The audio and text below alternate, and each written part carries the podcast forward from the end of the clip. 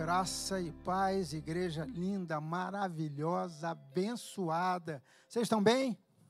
Glória a Deus. Estenda sua mão direita para cá. Vamos abençoar esses recursos.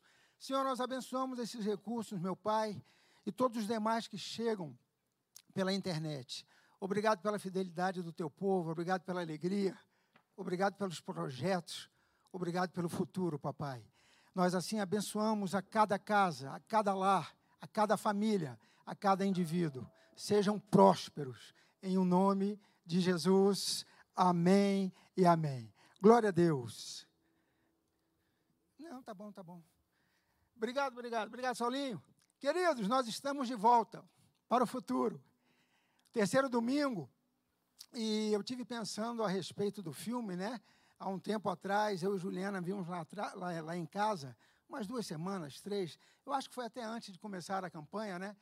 E aí, é, por acaso, eu vi, vimos dois é, filmes, dois episódios né, da série seguidos.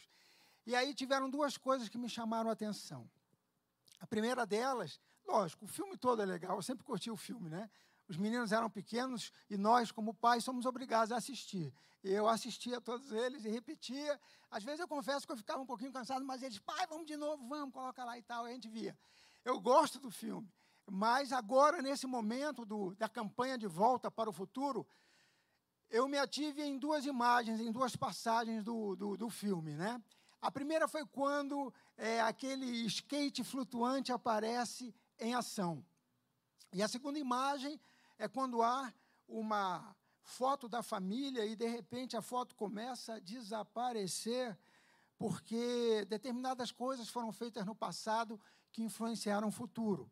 Mas eu vou passar aqui rapidamente essas duas imagens, essas duas cenas para vocês, para que a gente possa então continuar refletindo e pensando na palavra a respeito de futuro e da imagem da nossa família. Vamos ver?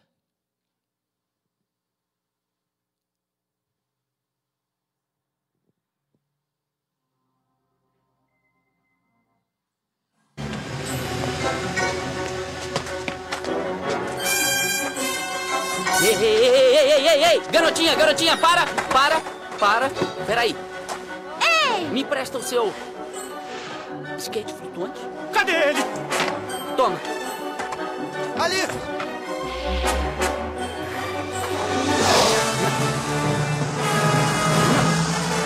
Está no skate flutuante. Peguei ele!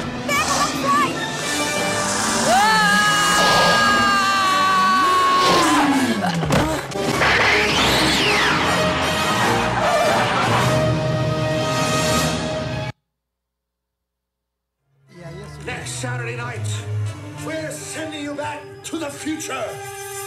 Okay, all right. Saturday's good. Saturday's good. I can spend a week in 1955. I can hang out. You can show me around. Marty, that is completely out of the question. You must not leave this house. You must not see anybody or talk to anybody. Anything you do could have serious repercussions on future events. Do you understand? Yeah, sure. Okay. Marty, have you interacted with anybody else today besides me? I'm.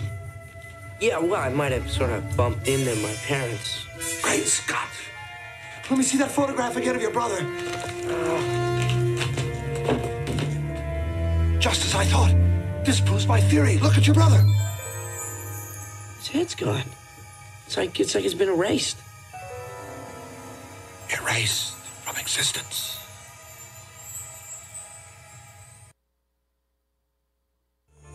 Scram, McFly. Cutting in. Ay.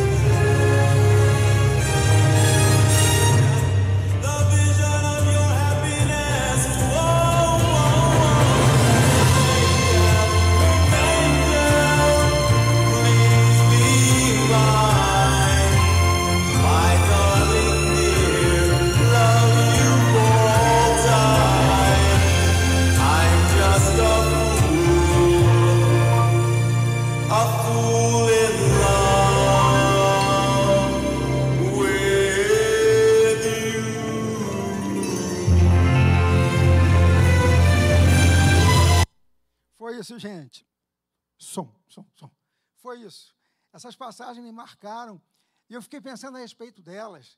E eu vim buscar um texto aqui. E esse texto fala sobre coisas básicas. Coisas básicas que nós precisamos viver. Coisas básicas que nós precisamos pensar a respeito. E coisas básicas da fé. Coisas básicas da fé. Então, quando eu vi o, o skate ali que o Mari pegou, eu logo associei a uma passagem bíblica que nós vamos ler já já. E depois, com relação àquela imagem da fotografia, né? Na verdade, o professor estava louco lá. Você, você encontrou mais alguém? E o Mari respondeu: Não, só encontrei meu pai e minha mãe. Era tudo que não podia ter acontecido, né? Mas ali falava a respeito do futuro dele. Falava a respeito da família que ele teria, né? Como seria a família que ele ia fazer parte. E aí as coisas acontecem ali, o pai dele, o McFly, vai lá, fala com a, com a futura esposa e tal, e volta aquela força para ele, né? Interessante que o cara está cantando a respeito de um anjo sobre a terra, né? Um anjo sobre a terra. E eu fiquei pensando, falei, cara, como isso é legal, como, como nós podemos associar qualquer coisa à palavra de Deus, aquilo que Deus nos assegura. Nós podemos pegar a palavra de Deus como a base de qualquer coisa que nós precisamos fazer no nosso dia a dia. E aí nós começamos a entender que só precisamos viver o básico. Nós só precisamos viver aquilo que Deus nos deu como referência para que a gente prossiga vivendo, conquistando e tendo êxito. E aí eu quero ler a passagem com vocês agora. Ela está lá em Mateus, capítulo 14, versículo 22. Eu vou ler com vocês aqui que fica mais fácil, né? Diz assim: Bom, qual é o contexto anterior? Quais são o que falam os versículos anteriores? Falam a respeito da primeira multiplicação dos peixes e pães, e que foram alimentados cinco mil homens, fora mulheres e crianças.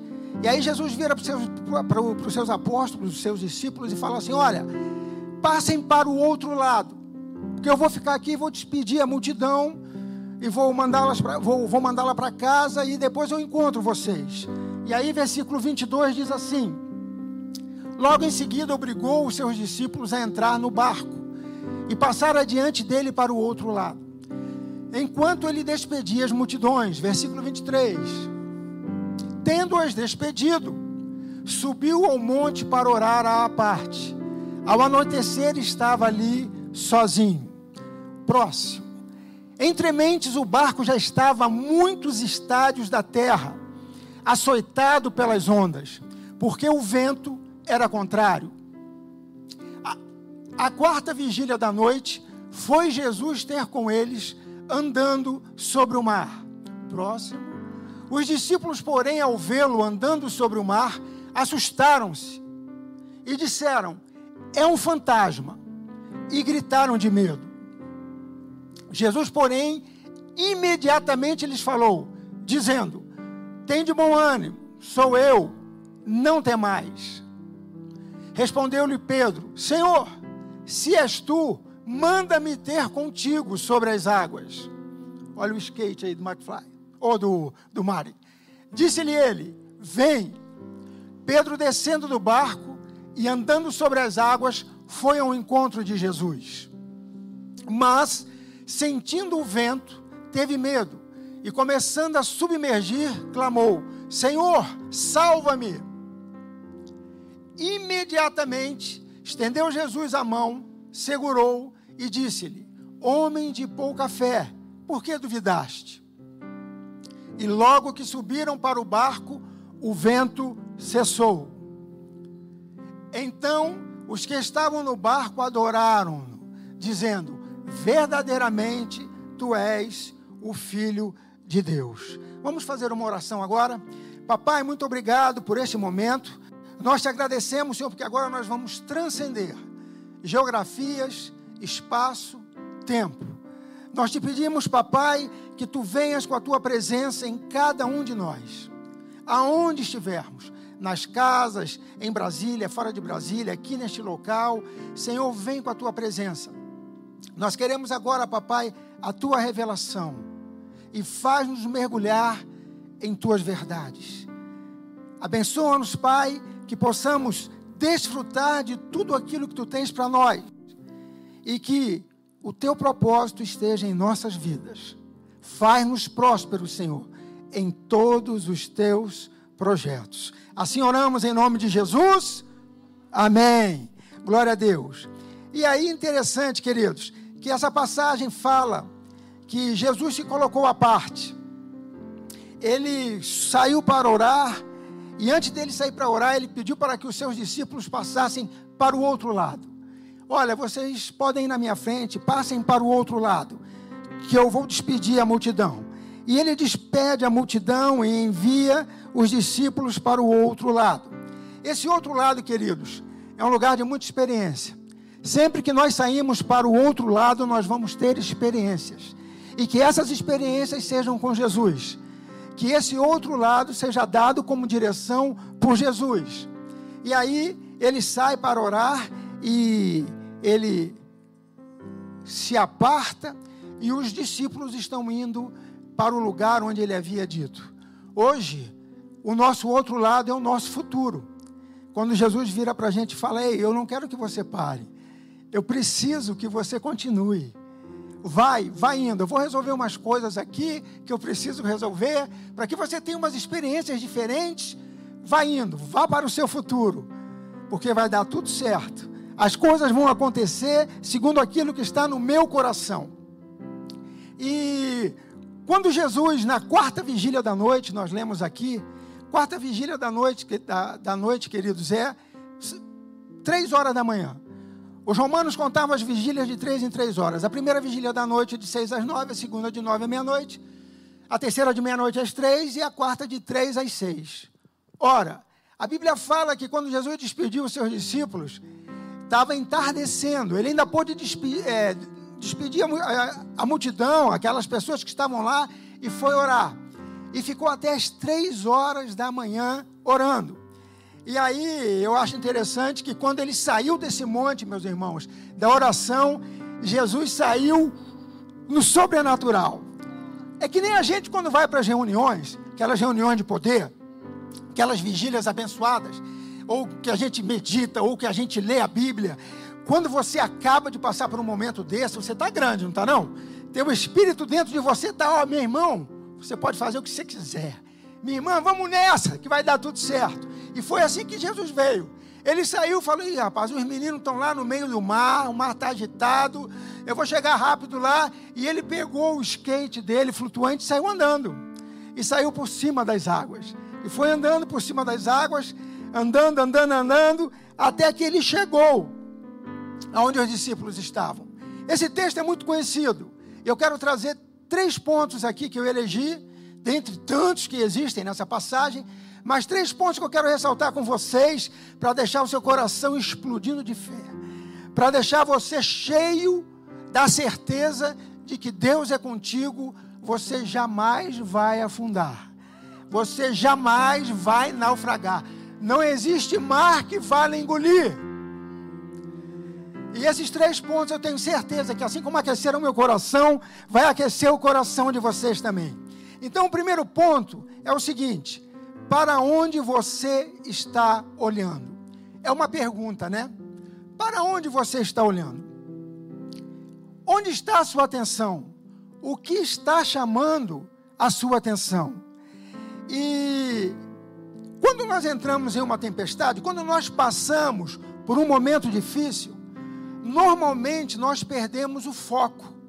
Normalmente nós começamos a prestar atenção na tempestade e esquecemos de prestar atenção naquilo que realmente importa. E isso é normal, nós somos seres humanos. A gente fica ali naquela coisa de que, cara, esse negócio tem que passar, eu tenho que resolver isso, e como é que eu faço? E, e a gente fica prestando atenção só no que está acontecendo.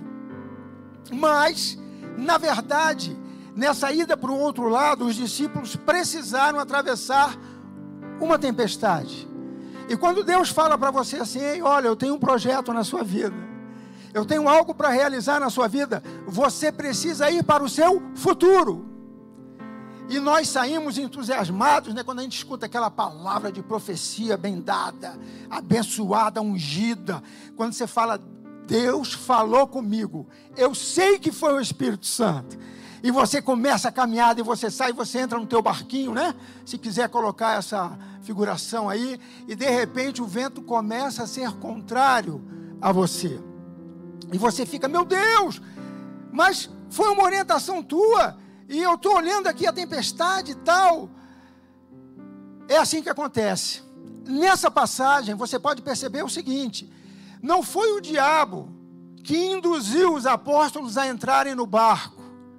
Jesus falou para os apóstolos: entrem no barco e passem para o outro lado. E aí você pode pensar, mas gente, Jesus então colocou os apóstolos numa fria, hein?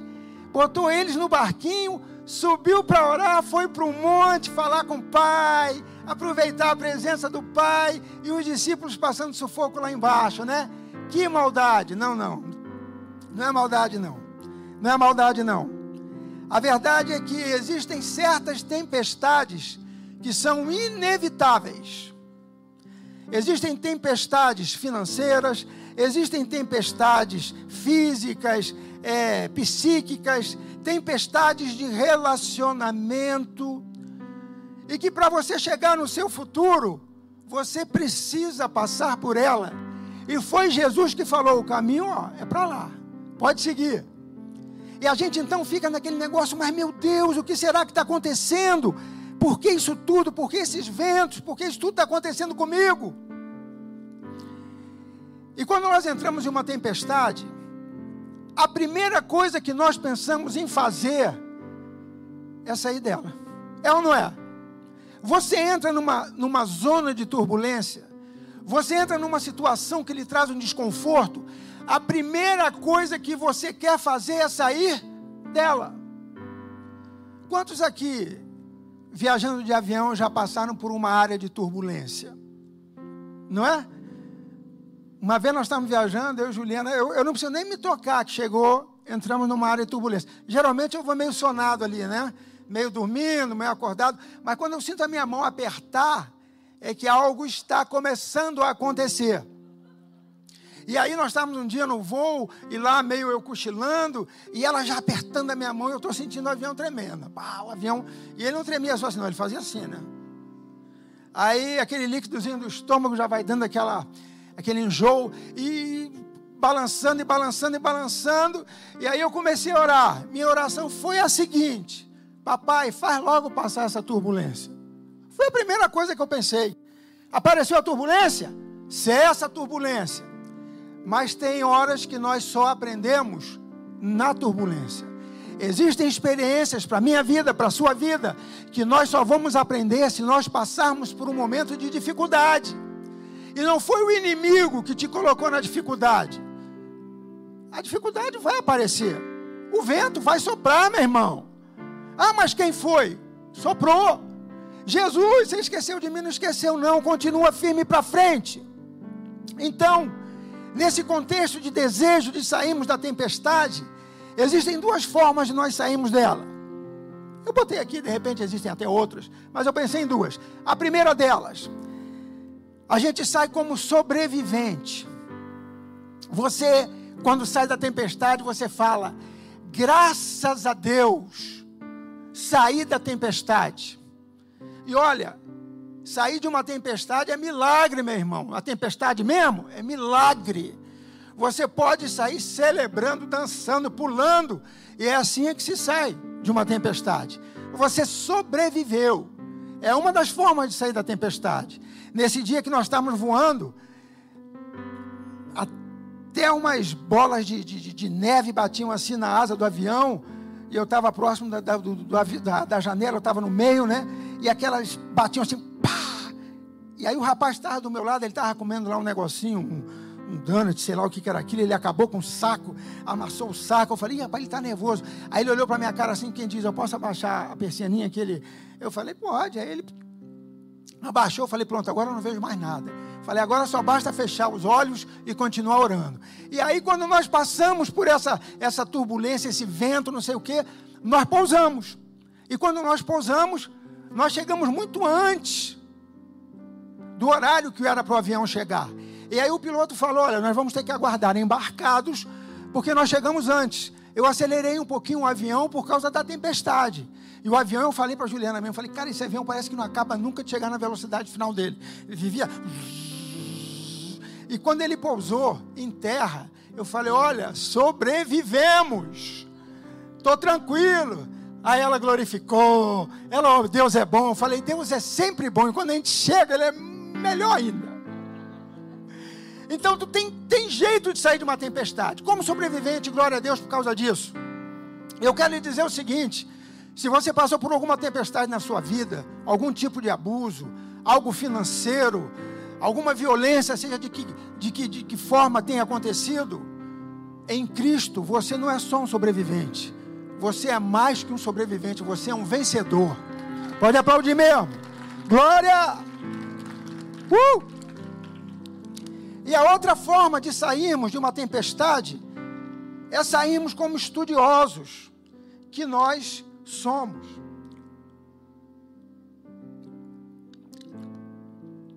Nós vamos aprendendo a aprender na tempestade. Ah, mas eu vou, vou ficar procurando tempestade para eu entrar? Em nome de Jesus, não. Ah, eu vou ficar procurando relacionamento errado para entrar? Não. Em nome de Jesus, não. Mas, se acontecer, aprenda. Para na próxima vez você nem entrar. Amém? Você tem que estar ligado com essas coisas. Então, a outra forma de nós sairmos de uma tempestade é assim, aprendendo. Aprender. Aprender no meio da tempestade. Aprender no meio dessas circunstâncias. Sempre, sempre, sempre, sempre. E aí eu quero dizer o seguinte para você: quando nós vamos tendo essas experiências na vida, e a vida é assim, e eu quero lhe consolidar, acredite, você sempre vai sair do outro lado. Sempre. Não é uma proposta, é uma certeza. Você sempre vai sair do outro lado. E quando a gente vai aprendendo esse contexto de tempestade, lendo a palavra, vendo os irmãos, orando com os irmãos, ouvindo os testemunhos e tal e tal, a gente aprende o seguinte: Jesus sempre está olhando para nós. Jesus, que é o segundo ponto, né? Está olhando para você. Jesus está olhando para você. Sempre, sempre, sempre, sempre. Jesus estava lá em cima no monte, orando, e orou da virada, da, da, da viração do dia, que diz a Bíblia, quando começou a entardecer, ele despediu a multidão e subiu um monte, e só apareceu lá para os discípulos por volta das três horas da manhã. Ele estava vendo o que estava acontecendo. E os discípulos, provavelmente, com certeza, acharam que estavam sós, porque eles não viam a Jesus, eles acharam que Jesus não estava vendo o que eles estavam passando, o que, o que eles estavam passando. E Jesus estava vendo. E Jesus estava vendo. Então, às vezes, a gente se sente assim, mas cadê o Senhor? Cadê Jesus, meu Pai?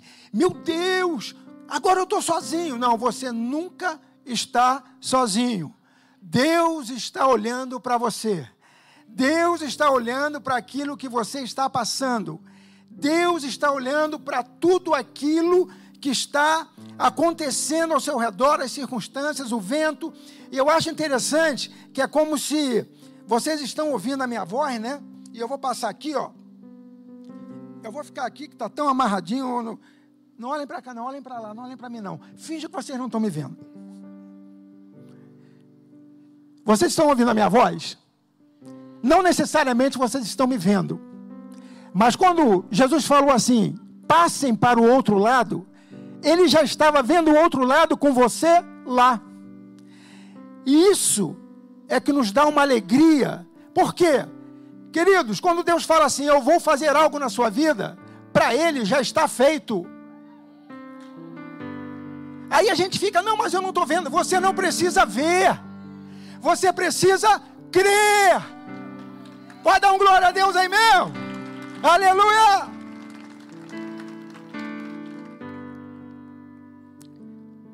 A Bíblia diz que o mar estava agitado, as ondas davam no barquinho, porque o vento lhes era contrário. Com certeza o vento lhes era contrário, mas a palavra do Senhor lhes era favorável. Quando Jesus fala, eu vou fazer, ele vai fazer. Olha, pode estar, você pode estar se molhando, recebendo aqueles respingos de, de, de, de, água salgada, aquele negócio terrível e tal, mas saiba, o Mestre está olhando para você. Quando nós estamos numa tempestade como essa, eu lembro que uma vez, hoje eu vou contar uns testemunhos aqui, é bom. Eu estava no Maranhão, em São Luís, e os caras falaram assim para mim: oh, vai lá conhecer Alcântara. Na verdade, São Luís é uma ilha, né? Tem um braço de mar, entra aqui, outro por aqui, pá. Você pode ir pelo, pelo continente também, né? Mas aí eu fui de barco. E aí, seis horas da manhã, a maré no Maranhão é um negócio absurdo. É, o barquinho está lá embaixo, é, nove horas da noite, e cinco, cinco, seis horas da manhã, a maré está alta, o rio está entrando, tá? E aí nós entramos no barco, legal, manda botar o colete, botamos o colete, não sei o quê, entramos no barquinho e fomos embora. Aí quando a gente entrou no braço do rio, que dá o, faz o giro lá ao redor de São Luís, não sei o quê, Parará, o barco, meu irmão, começou a balançar. Era gente passando mal no barco, gente gerando, cheirando limão no barco. E qual foi, que foi que eu fiz com a minha experiência de carioca? Fui lá para frente do barco. Fui lá para frente do barco Fiquei no barco aqui assim, aqui, logo aqui atrás estava o capitão dirigindo, no timão, e eu olhava para o mar e olhava para o capitão. A fisionomia do capitão era um verdadeiro desânimo para o meu alento de êxito. Falei, se ele está com essa cara, meu irmão, eu acho que eu não preciso nem mais orar. E aí aquela coisa, empurra daqui, empurra dali, o barco bate e volta, aquele negócio todo. E aí eu, meu Deus, será que eu fiz alguma coisa errada de vir fazer esse passeio? E eu tinha tido um sonho. Olha, antes de dormir, olha só. Antes de dormir, a gente estava meio assim, esse negócio de pegar esse barco e tal. Não, é, lá balança um pouquinho e tal. Aí eu falei, vamos fazer o seguinte, eu vou dormir. Se eu tiver um sonho, a gente define se vai ou não vai amanhã. Presta atenção, presta atenção. Olha o que é a nossa alma. Aí eu fui dormir, eu sonhei com o quê? Naufrágio de Paulo. Acordei de manhã, falei, ó, e aí, aí, começa a dar aquele, meu Deus, Deus está falando. Ah, meu pai, Deus está falando. E aí, ó, vamos, não vamos, olha, eu sonhei com o naufrágio de Paulo. O quê? Com o naufrágio? A gente não vai, não, não, vamos, vamos, vamos, fomos. Aí passamos por essa situação. E quando está no meio da, do balança-balança, quais eram os sinais que eu peguei como referência? E assim é na nossa vida quando a gente pega sinal errado para esperar uma resposta correta. Eu falei, cara, eu fiz alguma coisa de errado. Deus me deu um sonho e eu não levei o sonho a sério, agora eu estou passando esse sufoco. E se esse barco. Mas, meu irmão, o barco, ele, ele tinha aquela, aquele negócio grandão lá, que eu esqueci qual é o nome, que é aquele principal da vela, né? Ele envergava assim, que aquela, aquela, aquele toco de árvore assim, ele entrava na água e quando o barco jogava para o outro lado, ele chegava a fazer assim, ó, pum, e ele vibrava. E aí o barco falei, meu Deus, se eu cair aqui, eu nunca, nas, nunca nadei num braço de rio desse, eu já nadei no mar, mas aqui, e aquele sufoco e tal, e é assim que acontece conosco. Quando nós estamos numa tempestade, a gente pega o vento como resposta, como sinal de alguma coisa. A gente pega a dificuldade que nós estamos passando, que quer nos levar a desistir, e às vezes a desistir da própria vida como uma referência. Olha o que eu estou passando, esse é o sinal. Não, esse não é o sinal, não. O sinal na sua vida é Deus. Sinal na sua vida é a certeza do que Ele vai fazer para você dar certo. Ah, está ventando? Tá, legal. Mas esse não é, o vento não é a resposta para você chegar do outro lado. O vento naquele momento é o que está lhe atrapalhando para chegar do outro lado. Mas o que você tem a seu favor é muito maior que o vento, que é a palavra de Deus falando, vai. E quando você vai, você vai. Ninguém te para. Não existe nada que possa lhe fazer desistir. Isso que é lindo. Por isso que a gente tem que aprender a passar pelas tempestades. É, é, é assim que é. Olha, você quer ver uma outra coisa? Geralmente, quando a gente está na tempestade, naquele esforço que eu falei, né? De querer logo passar a tempestade, a gente, a gente despende toda a nossa energia na tentativa de sair da tempestade. E nesse esforço a gente esquece de olhar para Jesus. E quando Pedro andou lá sobre o mar, ele não andou por causa das habilidades que ele tinha, nem pela força que possuía. Ele andou porque Jesus o fez andar sobre o mar. E assim tem que ser conosco. Nós temos que ter a convicção de que não vai ser evento, nem situação nenhuma que vai nos colocar com medo. E aí, antes de passar para o terceiro ponto, eu quero falar uma coisa com vocês. Olha que coisa terrível é quando nós ficamos observando o medo. Quando nós ficamos observando o vento. O vento gera medo e o medo nos traz dúvida e a dúvida nos paralisa. Você quer ver uma coisa? Quando Jesus chega andando sobre o mar, os discípulos estão ali apavorados com a tempestade, que qualquer um estaria. E aí, quando eles olham para o mestre, eles acham que é um fantasma. A minha tradução fala que eles pensaram, e é um fantasma. E aí, naquele negócio todo, eles estão se aproximando, Jesus está vindo andando sobre o mar, e Pedro fala assim: Senhor, porque Jesus fala, ei, ei, ei, tem de bom ânimo sou eu, não temais. Esse sou eu, meus queridos, é a referência da nossa vida. Eu sou, falou contigo, está resolvido. Vamos em frente.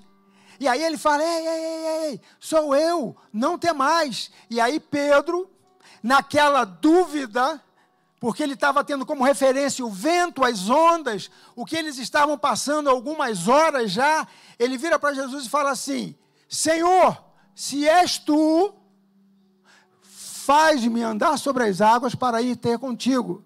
E o que que Jesus fez? Vem. E aí Pedro desce do barco e começa a andar sobre as águas. E a palavra de Deus fala que ele caminhou sobre as águas em direção a, a, a Jesus. E quando ele olhou para o vento novamente, olha o perigo de nós ficarmos olhando para o vento toda hora. Está ventando, meu irmão? Vai passar. Olha para Jesus. Fica ligado aonde está a sua atenção. Os seus melhores esforços têm que ser para Jesus. Não é para aumentar o vento da tempestade, não. E aí Pedro começa a andar, ele olha para o vento, diz a Bíblia, e ele se apavora com aquele vento e começa a submergir. E aí ele fala: Senhor, salva-me. E aí Jesus diz a Bíblia: imediatamente o segurou pela mão e o levantou e falou: Homem de pequena fé, por que duvidaste? Ah, meu irmão. Eu fiquei pensando, Pedrão podia ter dado até uma corrida em cima do mar. Aquela era a hora para ele dar a corrida em cima do mar, dar uma cambalhota em cima do mar. Ele não ia afundar, meu irmão. Era o skate flutuante que o Mário andou lá. Era o skate flutuante de, de, de Pedro. Só que quem turbinou esse skate aí foi Jesus. E aí Jesus fala para ele: Mas por que você duvidou, homem de pequena fé? E a Bíblia diz que ambos subiram para o barco. Quando eles entram no barco, o vento cessa. Ventou cessa, o vento cessa, cessou a tempestade. E aí eles reconhecem a Jesus, e a palavra fala que eles o adoram e dizem: verdadeiramente tu és o Filho de Deus. E aí, o meu terceiro ponto é o seguinte: o terceiro ponto é o tamanho da fé. O tamanho da fé. E olha que isso é um embate para todos nós que cremos. Às vezes a gente acha que nós estamos com uma fé grande, e outras vezes nós achamos que estamos com uma fé pequenininha. É ou não é? É. Às vezes você precisa de uma motivação de alguém chegando perto de você e falar: Bora, meu irmão! Que parar o quê, rapaz? Vamos para frente! Se Deus é por nós, quem será contra nós? Bora! E aí você é mesmo. Eu vou, eu vou, eu vou. Aí eu estava pensando em parar o quê? Tira isso do teu vocabulário. Parar? Bora, rapaz. Vamos andar. Qual é o tamanho da sua fé? A Bíblia não fala o quão longe Pedro foi, mas a Bíblia nos assegura que ele andou sobre as águas. E eu acho que isso aqui é lindo. Às vezes a gente fica querendo medir o quanto eu já fiz, o quanto eu já consegui, o quanto Deus já fez na minha vida, meu irmão. Não interessa o quanto Pedro andou, mas ele andou. Ele andou e chegou pertinho de Jesus, tanto é que quando ele começou a afundar, foi Jesus imediatamente o segurou pela mão e o tirou, não deixou que ele afundasse. Então, primeira base para você, mesmo com uma pequena fé, Pedro andou sobre o mar. Mesmo que a sua fé esteja pequena em um dado momento, e eu quero lhe assegurar o seguinte: não fique medindo a sua fé. Fé é fé. Você vai chegar e vai realizar aquilo que você precisa realizar. Nessa convicção de que nós nunca fundaremos, quando estivermos com Jesus, Prepare-se para voar, para andar sobre as águas, para superar desafios, para acalmar tempestades e para ver ventos cessarem. Porque é para isso que Cristo se manifestou. Para que nós tenhamos vida e vida em abundância. Não quer dizer que não vai ter vento. Quer dizer que, ainda que o vento venha, você vai passar pelo vento. Você vai chegar do outro lado o quanto de fé nós precisamos para passar para o outro lado. Pense um pouquinho. O quanto de fé que você precisa para chegar no seu futuro? Para chegar naquilo que Deus já lhe assegurou, ou se Ele não lhe assegurou claramente, Ele já colocou no seu coração. E você sabe que isso é bom para você e quer chegar lá, no seu futuro. O quanto de fé que você acha que precisa para chegar lá? Para você ter êxito em tudo aquilo que você quer fazer na sua vida, você não precisa de quantidade, você precisa de qualidade de fé. Porque você, se você for pegar como referência a quantidade, você vai se colocar sempre aquém daquilo que Deus já lhe deu. Como revelação, como entendimento, como experiência, você sempre vai achar que eu preciso de um pouco mais. E na verdade o que você precisa é de qualidade. É a qualidade da sua fé que vai lhe colocar no lugar especial que você deseja. Não o quanto, mas no que está a sua fé. Enquanto Pedro olhou para Jesus, ele andou sobre o mar, sobre a água. Quando ele olhou para o vento, ele submergiu. Então, lógico que Jesus fala: homem de pequena fé. Mas eu quero trazer isso para vocês. Seria mais ou menos o seguinte: Pedrão, Pedrão, vamos botar qualidade na tua fé, porque fé você já tem. Você falou, Senhor, se és tu, faz-me ter contigo. E você saiu do barco e veio andar até aqui. Mas você olhou para o vento. Então não é quantidade, é qualidade. É aquilo que nós realmente estamos querendo. É aquilo que Jesus nos assegurou para fazer. E você quer ver uma coisa? Eu vou pegar só mais uma passagem, já estamos encerrando. Mateus capítulo 8. Olha só que coisa linda. Meu Deus, Mateus 8, olha só. Já está aí? Mateus 8, versículo 5. Mateus 8, de 5 a 10 e depois nós vamos ler o décimo terceiro. Mateus 8, versículo 5 diz assim: Jesus está entrando em Cafarnaum e acontece assim: Tendo Jesus entrado em Cafarnaum, chegou-se a ele um centurião que lhe rogava, dizendo: Senhor, o meu criado jaz em casa paralítico e horrivelmente atormentado. Respondeu-lhe Jesus: Eu irei e o curarei. Versículo 8. O centurião, porém, replicou-lhe: Senhor, não sou digno de que entres debaixo do meu telhado, mas somente dize uma palavra, e o meu criado há de sarar. Pois também eu sou homem sujeito à autoridade, e tenho soldados às minhas ordens, e digo a este: vai, e ele vai E digo, e ele vai. E ao outro, vem, e ele vem. E ao meu servo, faze isto, e ele o faz. Versículo 10. Jesus, ouvindo isso, admirou-se e disse aos que o seguiam: Em verdade vos digo que a ninguém encontrei em Israel com tamanha fé. Versículo 13 agora, só para finalizar. Então disse Jesus ao centurião: Vai-te e te seja feito assim como creste.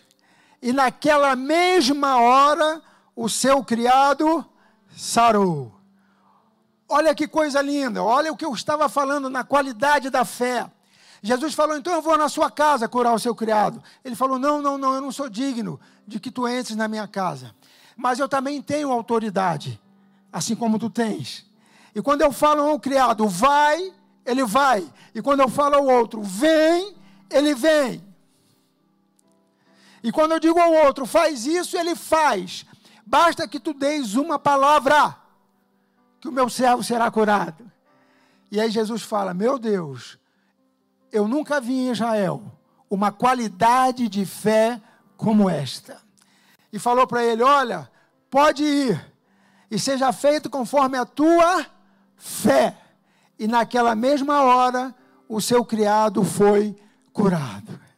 Então, meus queridos, preparem-se para viver o sobrenatural de Deus, para andar no skate flutuante de Deus sobre os desafios, sobre as tormentas da vida, sobre aquilo que muitas vezes tenta lhe parar, não vai lhe parar. Pode aplaudir mesmo. Se é para o Senhor, glória. não vai lhe parar. Olha só. Pedro falhou no teste, mas aprendeu a lição. Diz a passagem anterior que nós lemos do barco, que quando Jesus subiu para o barco, todos eles o adoraram e falaram: verdadeiramente, tu és o Filho de Deus. Pedro errou no teste que era para ter aproveitado o momento, mas aprendeu a lição. E assim tem, assim temos que fazer também. Às vezes a gente erra no teste. Estamos andando já sobre o mar encapelado à nossa volta. A gente resolve parar. A gente pode até falhar no teste, mas no final, seja qual for a, o resultado, a resolução, nós sempre vamos dizer: Jesus, tu és o Senhor dos Senhores, Tu és o Rei dos Reis e a tua palavra sempre vai se cumprir. Ela sempre acontecerá.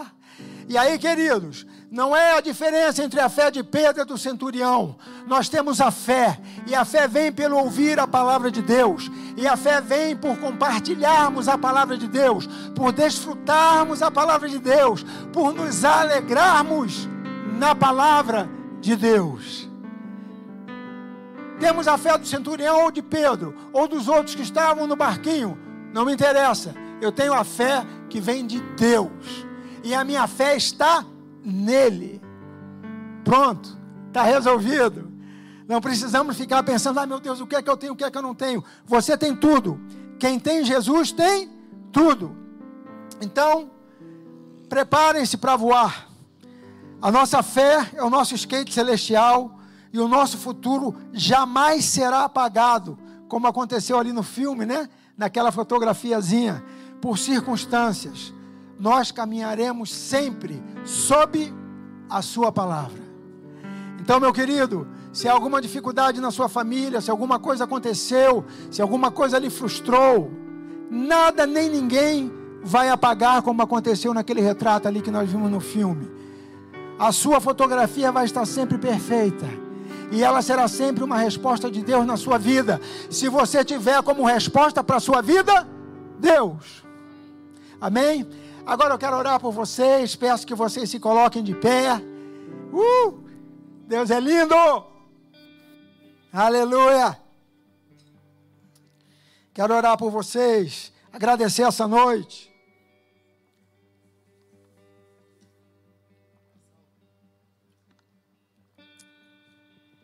Muito obrigado, papai. Obrigado pela tua palavra que é tão simples, mas é tão bela, tão poderosa. Faz um efeito maravilhoso. Traz o céu para a terra, Senhor. Nos ensina a sermos mais do que vitoriosos. Nos ensina, Senhor, a vivermos tudo aquilo que tu nos prometeu. E agora, papai, eu te peço que com esta palavra de autoridade, que é a tua palavra, tu estejas alcançando a todos aqui. A todos que estão nos vendo pela internet, meu Pai, seja no Brasil, seja fora do Brasil, meu Deus, que haja um, um encharcar da tua palavra, da tua, autoridade, da, da tua autoridade, meu Pai, que em cada casa, se porventura houver uma tempestade, meu Deus, a nossa oração é para que ela cesse agora, no teu nome santo e maravilhoso, Jesus. Mas se porventura ela permanecer, que eles não coloquem os olhos na tempestade, mas estejam com os olhos fitos em ti. E assim, meu Pai, que haja um liberar em cada casa, meu Pai, em cada indivíduo, em cada família, Senhor. Nós proclamamos a tua cura, a tua paz, a sua doce presença, Senhor, em cada situação. Nós proclamamos, meu Pai, o teu senhorio sobre o Brasil. O Brasil é teu, Senhor. Tu és o Senhor do Brasil, meu Pai. Tu és aquele que guia o Brasil. Meu Deus, nós profetizamos sobre a economia, nós profetizamos sobre a, sobre a educação, meu Pai, nós profetizamos sobre a política, Senhor, nós profetizamos em todos os montes, em todas as áreas da nossa sociedade, que haja cura, que haja paz e que haja a tua presença, meu Pai. Muito obrigado, Senhor, porque o Brasil vai surfar nas tuas ondas, meu Pai. E assim, cada família, cada emprego, cada indivíduo, cada casa estará debaixo das tuas bênçãos. Muito obrigado pela tua palavra, Senhor. Nós não nos assustaremos jamais com os ventos. Nós cremos que a tua palavra é a verdade e que tu tens o melhor para nós.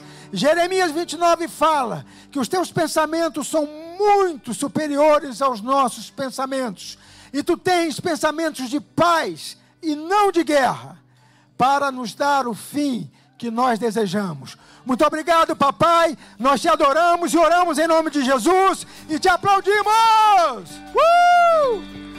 Glória a Deus. A sua casa é o lugar da bênção do Senhor. A sua casa é o lugar da manifestação do céu na terra.